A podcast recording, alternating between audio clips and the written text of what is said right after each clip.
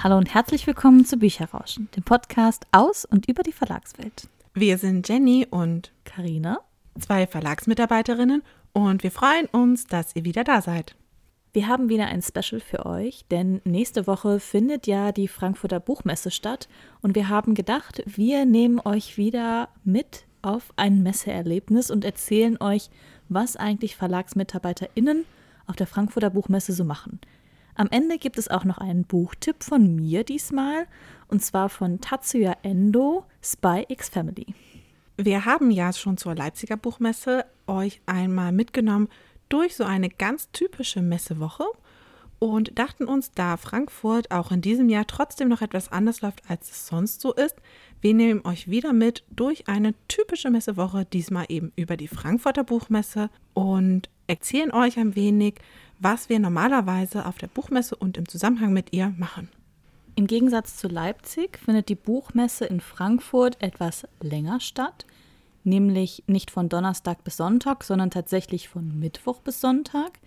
Und unter der Woche sind auch vornehmlich Fachbesucher da. Das heißt, alle, die mit dem Medium Buch zu tun haben. Das sind VerlagsmitarbeiterInnen, Leute aus dem Lizenzgeschäft, Agenturen, Autoren, Studentinnen und alle, die sozusagen dazugehören. Das normale Publikum in Anführungszeichen ist erst am Wochenende zugelassen. Und auch noch eine Besonderheit, während in Leipzig ab Donnerstag bereits Bücher gekauft werden können, gibt es in Frankfurt einen Buchverkauf nur am Wochenende.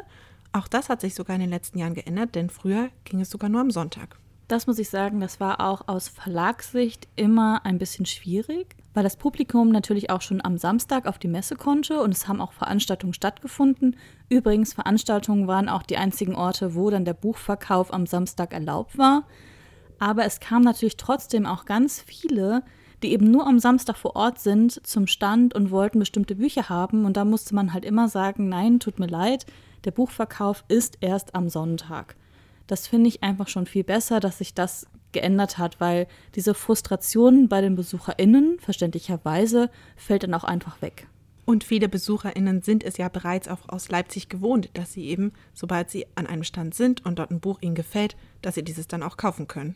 Also von daher war das auf jeden Fall eine sehr gute Entwicklung, dass auch auf der Frankfurter Buchmesse der Buchverkauf wieder besser möglich gemacht wurde.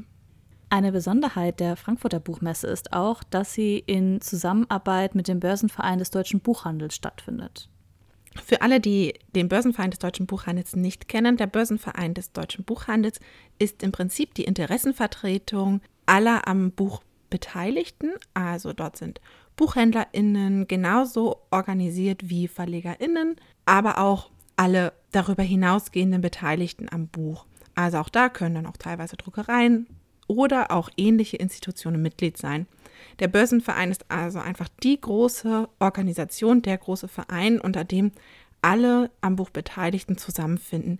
Sie organisieren sehr viele Veranstaltungen, sind auch vor allem Ansprechpartner für Buchhändlerinnen, für Verlage, für Interessentinnen, auch die gerne in die Buchbranche wollen, wenn es um Fragen dazu geht. Sie klären auch viele Rechtfragen zum Beispiel und sind einfach eben der Ansprechpartner. Aber fangen wir doch erstmal mit der genauen Messewoche an. Dadurch, dass Frankfurt ja einen Tag länger hat als Leipzig, ist es natürlich auch so, dass wir früher zur Messe fahren. Das heißt, der Montag vor Messebeginn sozusagen ist eigentlich der letzte Tag im Verlag, weil wir am Dienstag schon zur Messe fahren. Das bedeutet natürlich auch, dass dann noch die letzten Sachen gepackt werden, die letzten Sachen auch organisiert werden, auch natürlich geschaut wird, okay, bei MitarbeiterInnen, die die komplette Woche auf der Messe sind, dass auch entsprechend eine Übergabe stattfindet und es werden halt noch die restlichen Sachen gepackt, wie zum Beispiel den Messekoffer, den wir auch schon in Leipzig erwähnt haben. Für viele Mitarbeiterinnen geht es aber noch nicht bereits am Dienstag zur Buchmesse, sondern sehr viele kommen erst zur Eröffnung am Mittwoch oder sogar an späteren Tagen. Hängt ein bisschen auch im Verlag dann davon ab, wer für was zuständig ist und wer an welchen Messetagen wirklich sinnvoll auch vor Ort sein sollte. Bei uns ist es zum Beispiel so, Karin und ich sind ja in der Presseabteilung und viel auch zuständig für die Veranstaltungen bei uns. Und entsprechend müssen wir eigentlich auch bereits früh schon auf der Messe sein, sind aber auch eben am Wochenende da, weil eben auch da dann natürlich viele Publikumsveranstaltungen stattfinden.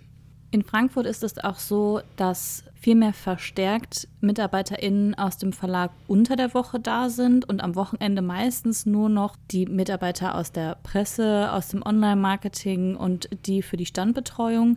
Denn unter der Woche finden halt die sogenannten Fachbesuchertage statt. Und hier ist vor allen Dingen auch der Lizenz-Ein- und Verkauf sehr groß und sehr entscheidend. Das heißt, die MitarbeiterInnen aus den Lizenzen und aus der Redaktion sind vor Ort, treffen sich mit Agentinnen, mit AutorInnen und IllustratorInnen, um einfach neue Titel entweder einzukaufen oder halt auch zu verkaufen. Ganz spannend ist, in Frankfurt gibt es gerade für die Lizenzverkäufer und Einkäufer sogar eine extra Halle, wenn man so will, nämlich das Agents Center in dem gerade aus dem Ausland viele Literaturagentinnen vor Ort sind und dort dann wirklich, wie bei so einem Speed-Dating im Prinzip, die einzelnen Titel den verschiedenen MitarbeiterInnen aus den Verlagen vorstellen.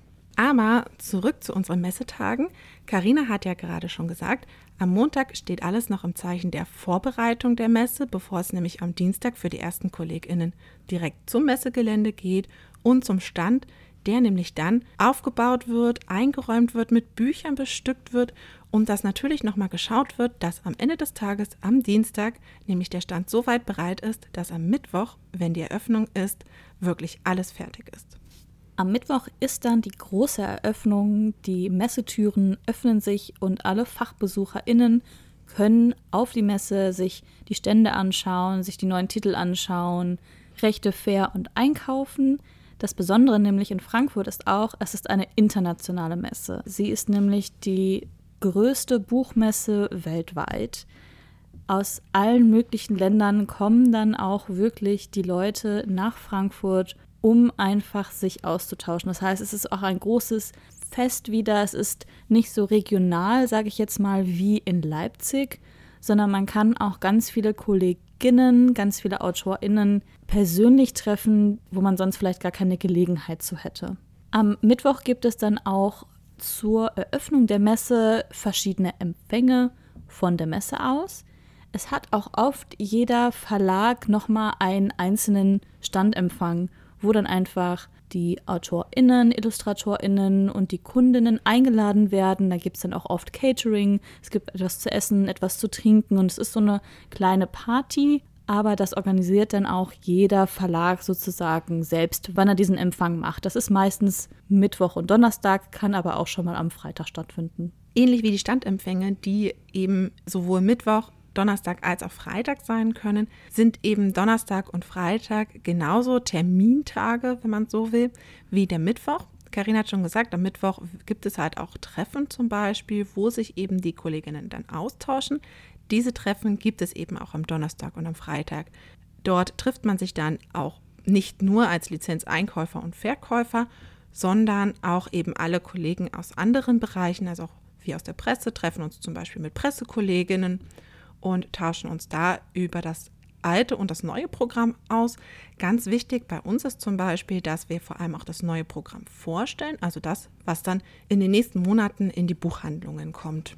Dadurch, dass Frankfurt so international ist und die meisten aus der Buchbranche vor Ort sind, wird auch oft diese Woche genutzt, um halt die wichtigsten Preise auch zu vergeben. Unter anderem zum Beispiel den Deutschen Jugendliteraturpreis. Diese findet immer am Freitagabend statt und ist eine wirklich total schöne Veranstaltung, bei der nicht nur sehr viele AutorInnen und IllustratorInnen geehrt werden, sondern das einfach auch ein sehr schönes Get-Together ist, wo man eben ganz viele trifft, die man sonst übers Jahr eben auch nicht sieht, was auch immer sehr schön ist. Die Leseclubs und Jugendjurys sind vor Ort und inszenieren die Bücher, die ihnen am besten gefallen haben, nochmal auf ganz besondere Weise auf der Bühne.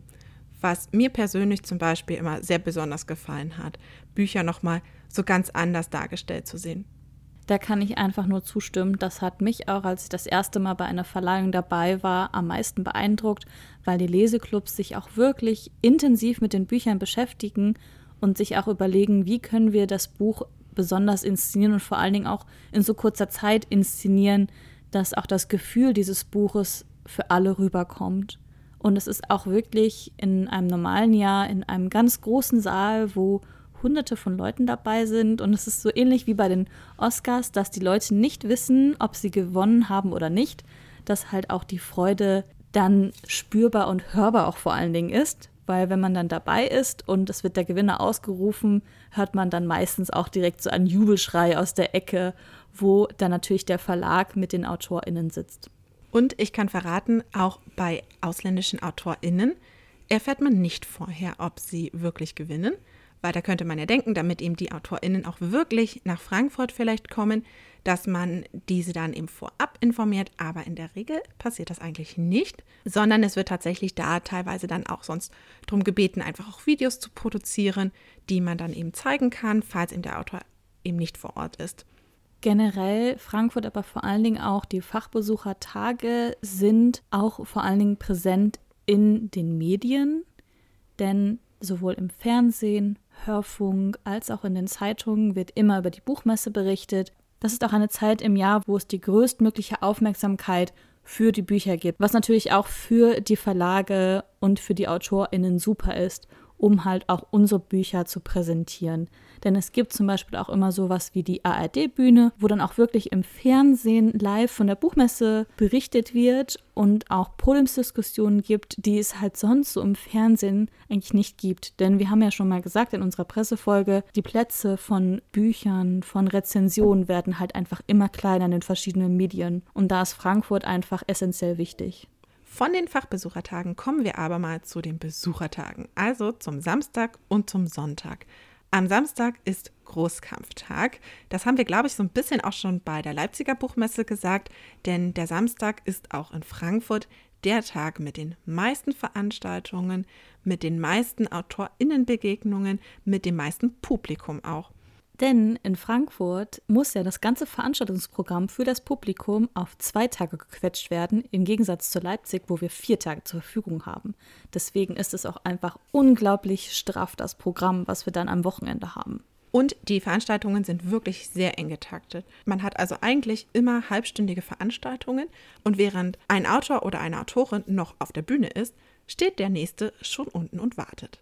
Also es ist wirklich alles ganz, ganz knapp. Was in Frankfurt noch ein bisschen erschwerend hinzukommt, finde ich zumindest, ist, dass die Bühnen auch sehr weit auseinander sind. Wir haben in Frankfurt ja große Hallen. Also wer noch nicht da war, Frankfurt ist über eine sehr große Fläche verteilt. Man hat mehrere Gebäude, in denen eben alle Messestände untergebracht sind und in denen eben auch die Bühnen untergebracht sind. Und es kann durchaus sein, dass man für seine eine Veranstaltung in Halle 3.0 muss. Und es kann sein, dass man für seine nächste Veranstaltung aber in die gegenüberliegende muss. Bei Frankfurt gibt es auch in der Mitte von den ganzen Gebäuden einen riesigen Platz. Der Platz heißt Agora und dort sind unter anderem einmal ein riesiges Lesezelt. Also es ist das im Prinzip die größte Bühne, wo dann auch halbstündlich Veranstaltungen stattfinden und sich einfach viele auch reinsetzen können. Daneben gibt es auch Signierboxen, aber auf der Agora sind auch oft kleinere Aktionen von anderen Verlagen, besondere Präsentationsflächen, Gastronomie oder halt auch einfach so ein Sammelort von allen Leuten. Also wenn man mal ein bisschen frische Luft schnappen möchte, dann geht man einfach auf die Agora, da ist immer was zu entdecken. Als Besucherin hat man natürlich nicht nur die Möglichkeit, viele AutorInnen und IllustratorInnen zu erleben, sondern auch sich die verschiedenen Verlage anzuschauen. Und in Frankfurt, wir haben es schon öfters gesagt, ist es international. Das heißt, es sind auch Verlage aus jedem Land da. Und was auch besonders ist bei Frankfurt, es gibt jedes Jahr ein Gastland. Dieses Jahr ist es Kanada. Das heißt, dem Gastland wird auch nochmal eine besondere Präsentationsfläche geboten, wo dann die Verlage aus dem jeweiligen Land nochmal zusammenkommen in einer Halle und das Best-of sozusagen präsentieren oder was ist gerade auch aktuell. Es gibt dann auch verschiedene Vorträge und Veranstaltungen eben zu diesem Gastland. Während der Samstag der Großkampftag ist, gibt es natürlich trotzdem auch am Sonntag noch sehr viele Veranstaltungen. Es ist aber tendenziell trotzdem minimal ruhiger und ein bisschen weniger Publikum. Deswegen ist der Sonntag trotzdem noch ein bisschen entspannter.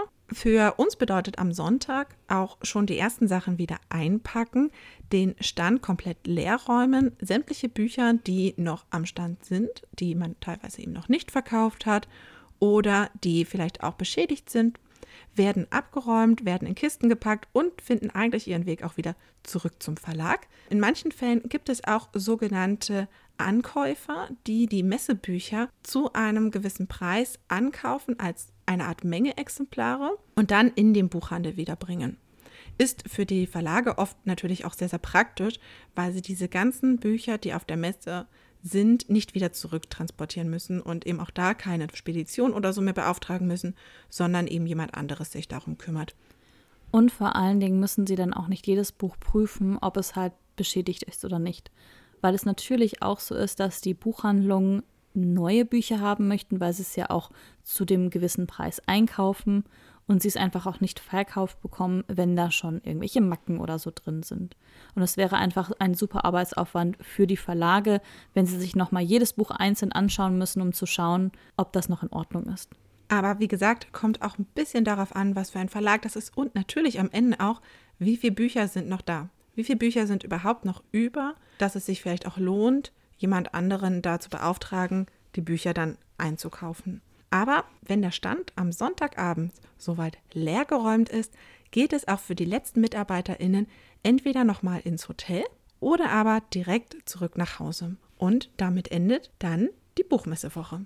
Und damit endet auch fast unsere Folge, noch nicht ganz, denn es kommt noch mein Buchtipp. Ich habe mir diesmal einen Manga ausgesucht, beziehungsweise eine Manga-Reihe von Kase, geschrieben von Tatsuya Endo Spy X Family. Und ich stelle euch ein bisschen den ersten Band vor.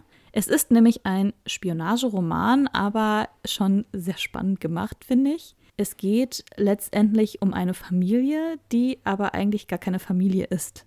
Und zwar geht es um einen Spionageagenten, der einen Auftrag erhält und damit er diesen Auftrag auch vernünftig erfüllen kann, braucht er eigentlich eine Familie, denn er ist fast aufgeflogen.